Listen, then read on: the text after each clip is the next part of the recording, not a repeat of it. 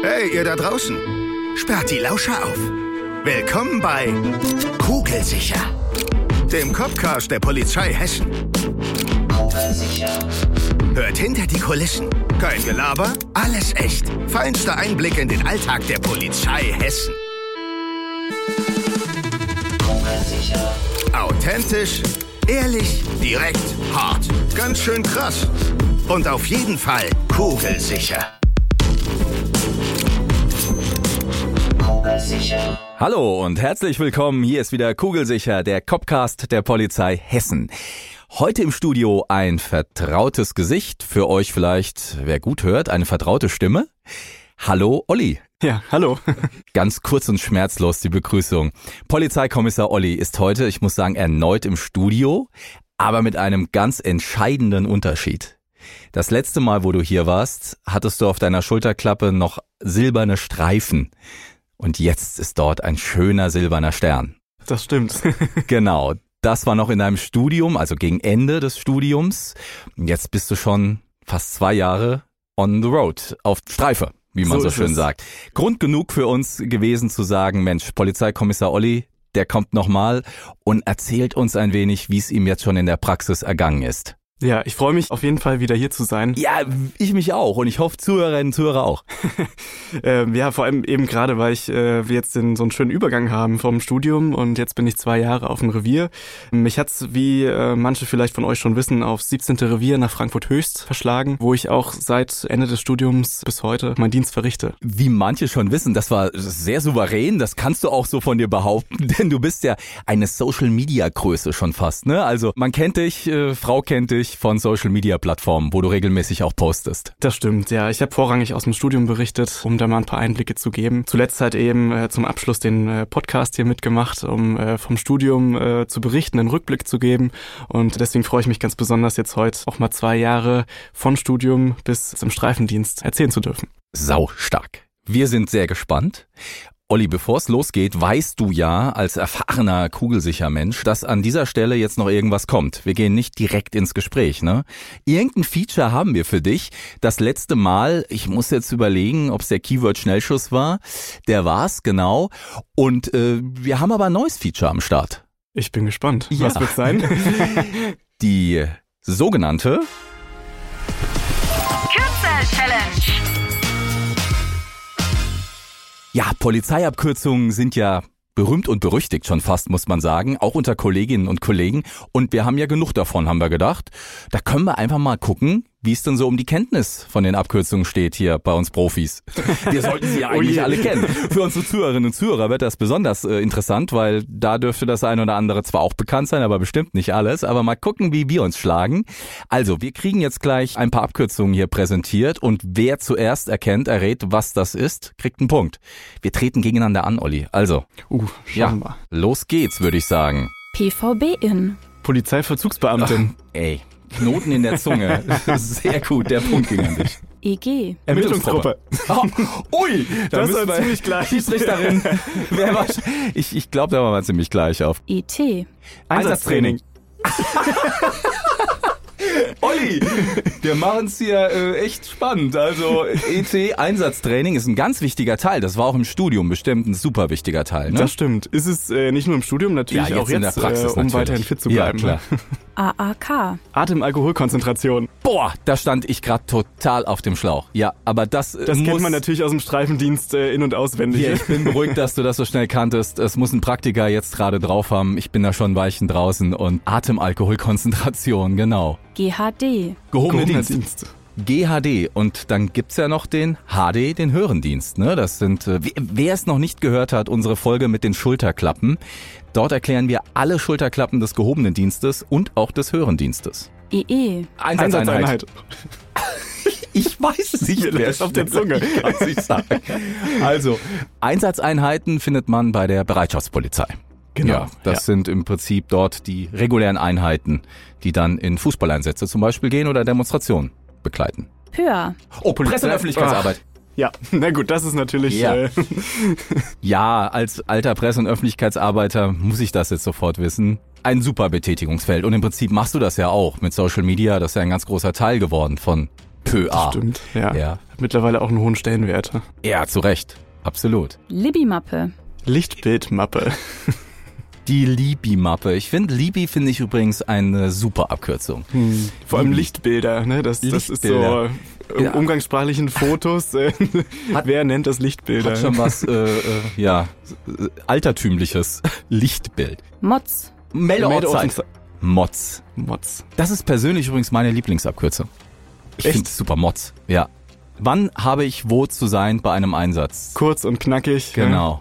Ja, ja das stimmt. DEB. Datenermittlungsbeleg. Das ist umgangssprachlich, muss man sagen, gar nicht so was Schönes, wen es Ja, betrifft.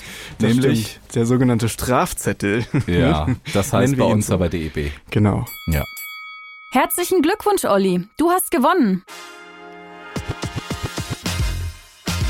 Ja, Olli, okay, ich geb mich geschlagen, der Sieg ging eindeutig an dich. Sehr gut gemacht, bist halt doch der Praktiker hier.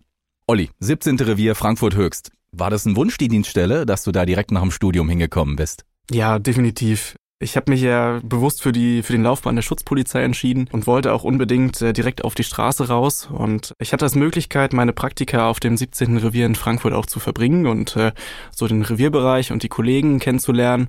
Und habe dann auch den Wunsch geäußert, dort nach dem Studium hinzukommen. Und es hat äh, glücklicherweise geklappt. Also von daher bin ich sehr zufrieden, da zu sein. Ja, und weil du da deine Praktika praktisch schon erlebt hast und vollbracht hast, hast du gesagt, äh, da möchtest du auf jeden Fall hin, da hat's dir gut gefallen. Ja, genau, so ist es. Man hatte die Möglichkeit, nach dem Studium bestimmte Wünsche anzugeben, auf die Dienststellen zu kommen. Meistens sind es auch die erste bzw. Zweitwünsche. Ähm, das ist ganz schön. Ansonsten gibt's aber, wie du eben schon gesagt hast, ähm, ja die Möglichkeit, nach relativ kurzer Zeit auch wieder zur Wunschdienststelle zu finden. Also Ja, schön, dass das bei dir so schnell geklappt hat. Jetzt warst du das letzte Mal, wir haben es jetzt schon gesagt, äh, als Student noch hier. Jetzt bist du fertiger Schutzmann und natürlich bietet sich an ein Abgleich zwischen Realität und der damaligen Vorstellung, die du vielleicht von der Realität hattest. Also, machen wir mal so einen Fakten-Reality-Check, nenne ich es mal. Ähm, einer der Klassiker, immer wenn man sagt, äh, damals so im Studium, daran erinnere ich mich, boah, ja, bei der Polizei muss man auch viel schreiben. Ich hoffe, dass sich das irgendwie so die Balance hält. Schreiben und draußen aktiv sein oder so. Wie ist es wirklich? Das ist tatsächlich äh, der Klassiker-Anfragen, der Ja. kommt, ja. Tatsächlich kann man das ja gar nicht so genau sagen. Ähm, es gibt Einsätze, bei denen muss man ziemlich viel zu schreiben, wenn es komplizierte Sachverhalte sind, wenn es um Körperverletzungen geht oder sonstige Sachen, die jetzt nicht unbedingt ein Falschparker sind, der abgeschleppt werden musste. Aber insgesamt würde ich sagen, hält sich das schon die Waage. Also man muss schon sagen, es sind 50-50, was vielleicht manche auch nicht denken würden. Man sagt, es ist eher weniger Schreibarbeit, äh, die man hat, aber letztendlich ist das, was wir schreiben, sehr, sehr wichtig für die Ermittlungsverfahren, für die weiteren Dienststellen, die das Ganze auch sachbearbeiten und ähm, letztendlich auch später für das Gericht und eine eventuelle Verurteilung. Da muss alles Mögliche so detailliert rein und ähm, das nimmt natürlich auch seine Zeit in Anspruch. Also, die Annahme, dass man viel schreibt, war nicht ganz falsch. Ja. Und wie du es gerade wunderbar ausgeführt hast, ist das ja auch sehr, sehr wichtig, ja. Du trägst eine wunderschöne blaue Uniform. Wie ist das? Damals im Studium konnte man es kaum erwarten, die Uniform anzuziehen und äh, jetzt hast du sie an. Äh, fühlt sich noch gut an? Ist das für dich eine Selbstverständlichkeit mittlerweile? Du gehst zum Dienst, ziehst dich um, hast deine Uniform an. Ja? Tatsächlich ja. Also Uniform im Studium ist natürlich was Besonderes. Ja. Äh, ja, die gerade die ersten Pakete, die man so bekommt, äh, da freut man sich ja schon drauf. Also Du meinst äh, die, die Kleiderpakete, ne? Mit den genau, ganzen die- Bekleidungsgegenständen. Ja, das sind ja, ist ja viel, etliche viel. Pakete gewesen. Ja, ja, ja. Mittlerweile natürlich wird das zur Normalität. Ja, man zieht sich morgens um, schlüpft in die Uniform. Aber was immer noch natürlich bleibt, äh, ist eben die Wahrnehmung, die Außenwahrnehmung. Man tritt als Polizeibeamter, Beamtin auf draußen und so nehmen einen auch die Leute wahr. Und das muss man sich natürlich bewusst sein. Olli wird dann wirklich zum PK-Olli, ähm, wenn man das so sagen darf. Ist das etwas, was etwas mit dir auch macht? Also wo du spürst, okay, ich bin jetzt hier auch gerade nicht der Privatmensch. Ich repräsentiere jetzt auch in gewisser Weise ja auch dann eben den Staat. Definitiv. Zumal es ja auch so ist, wenn die Polizei gerufen wird, dann sind das ja meistens Situationen, wo die Menschen ihren letzten Ausweg vielleicht in Notruf finden, ja, oder keine andere Hilfe als die jetzt der Polizei benötigen. Und da stehen wir im Fokus, da steht unser Handeln im Fokus. Letztendlich sind wir diejenigen, die die Sachverhalte und die Lagen vor Ort dann bestmöglich lösen wollen und müssen, weil nach uns erstmal keiner kommt. Streife fahren. Auch etwas sehr Alltägliches im Streifendienst natürlich. Es heißt ja auch so, aber trotzdem auch etwas sehr Besonderes. Ne? Du bist draußen, du hast eine unglaublich gesteigerte Wahrnehmung vielleicht, du achtest auf alles und jeden und jede, was vielleicht verdächtig ist. Wie ist das, das Streifefahren nachts im 17. Revier? Ja, ich würde sagen, immer noch natürlich relativ aufregend. Man ist ja ähm, grundsätzlich frei, was man äh, macht, wenn man jetzt keinen wirklichen Auftrag hat, keinen Einsatz fahren muss. Und dann achtet man natürlich auf seine Mitmenschen, auf den Straßenverkehr. Und natürlich steht man auch dort immer im Fokus, äh, wenn Streifenwagen vorbeifährt. Ja, wird das ja wahrgenommen. Du meinst, dass euch Bürgerinnen und Bürger auch mal ansprechen oder du meinst mit wahrnehmen, dass man einfach auch guckt und sieht, ach, da ist Polizei, gut, hier ist alles erstmal soweit okay? Klar, man sagt immer, Prävention ist nicht messbar. Das ist tatsächlich ja so. Ähm, ich bin mir schon sicher, dass man mit der einen oder anderen Präsenzstreife eben auch Straftaten verhindert hat. Ja? Seien es Einbrüche oder irgendwelche Diebstähle. Und das macht so das normal Streifefahren, finde ich, schon aus. Streifenpartner, Partnerin. Das ist auch so etwas, wo man ja immer sagt, man verbringt sehr viel Zeit mit diesen Menschen in der Dienstgruppe. Ist das so, wie man immer hört? Das ist eine Familie, wie eine kleine Familie und der Streifenpartner, die Streifenpartnerin, die kennt man oftmals sehr, sehr, sehr gut, weil man eben sehr viel Zeit verbringt? Ja, das stimmt. Das würde ich schon so unterschreiben. Wir haben, ich weiß nicht, wie es auf anderen Dienststellen ist. Bei uns ist es so, dass wir keinen festen Streifenpartner haben, sondern immer uns abwechseln von Umlauf zu Umlauf. Ein Umlauf ist bei uns ein Tagdienst und ein Nachtdienst. Und dann haben wir wieder drei Tage frei. Das ist das Modell in Frankfurt. Letztendlich hocken wir eine sehr lange Zeit aufeinander und müssen uns, und das ist ganz wichtig, auch immer aufeinander verlassen. Eben in solchen, ja, Momenten, in denen es vielleicht brenzlig wird oder wo man keine große Zeit hat, ja, irgendwie zu handeln. Das ist ein ganz wichtiger Punkt, ne? Sich gegenseitig eben vertrauen können, sich aufeinander verlassen können. Deswegen ist ja auch dieses lange Zusammenarbeiten in dem Fall auch sehr wichtig, ne? dass man sich gut kennt. Du hast eben schon gesagt, wie deine Schichtzeiten sind. Das wollte ich jetzt auch mal ansprechen. Schichtarbeit. Denn Streifendienst bedeutet eben Tag und Nacht zu arbeiten. Wie geht's dir damit? Ist das okay? Fandst du das irgendwie schwer reinzukommen? Hast du dich dran gewöhnt nach zwei Jahren? Wie ist das mit der Schichtarbeit? Ich weiß nicht, ob ich mich an die Nachtdienste auch nach zwei Jahren schon gewöhnt habe oder ob ich mich jemals dran gewöhnen werde. Das ist natürlich immer was Außergewöhnliches, ne? Aber ich muss sagen, ich schätze die Schichtarbeit momentan in meinen jungen Jahren noch sehr. Natürlich muss man Tag, Nacht arbeiten, aber man hat unter der Woche viel frei. Ja, und gerade das Zwölf-Stunden-Modell in Frankfurt, äh, das gefällt mir auch ganz gut. Ja, und für alle, die das jetzt zum ersten Mal gehört haben, wie das so mit den Arbeitszeiten bei uns ist, muss man natürlich an der Stelle verraten. Die zwölf Stunden gibt's nicht nur in Frankfurt, das ist so das gängige Modell in Hessen momentan. Auf einen Punkt möchte ich auch noch eingehen, Olli. Die Uniform und alles das, was jetzt nach dem Studium kommt, das bringt etwas mit sich und das lässt sich in einem Wort auch verpacken und das ist das Wort Verantwortung. Zur Uniform gehört auch eine Waffe oder Waffen. Wir sind Waffenträger. Zur Uniform gehören Befugnisse. Wie gehst du mit dieser Verantwortung um tagtäglich? Ist das auch etwas, wo du mittlerweile sagst, nach zwei Jahren, das kam an, ich kann das mittlerweile so auch leben und das ist für mich super? Oder ist das immer noch so auch ein Gewöhnungsprozess zu sagen, Mensch, jeden Tag, wenn ich eben in Uniform rausfahre, das ist was ganz Besonderes und auf mir lastet eine große Verantwortung? Ja, Verantwortung ist ein gutes Stichwort. Das ist tatsächlich von beidem etwas.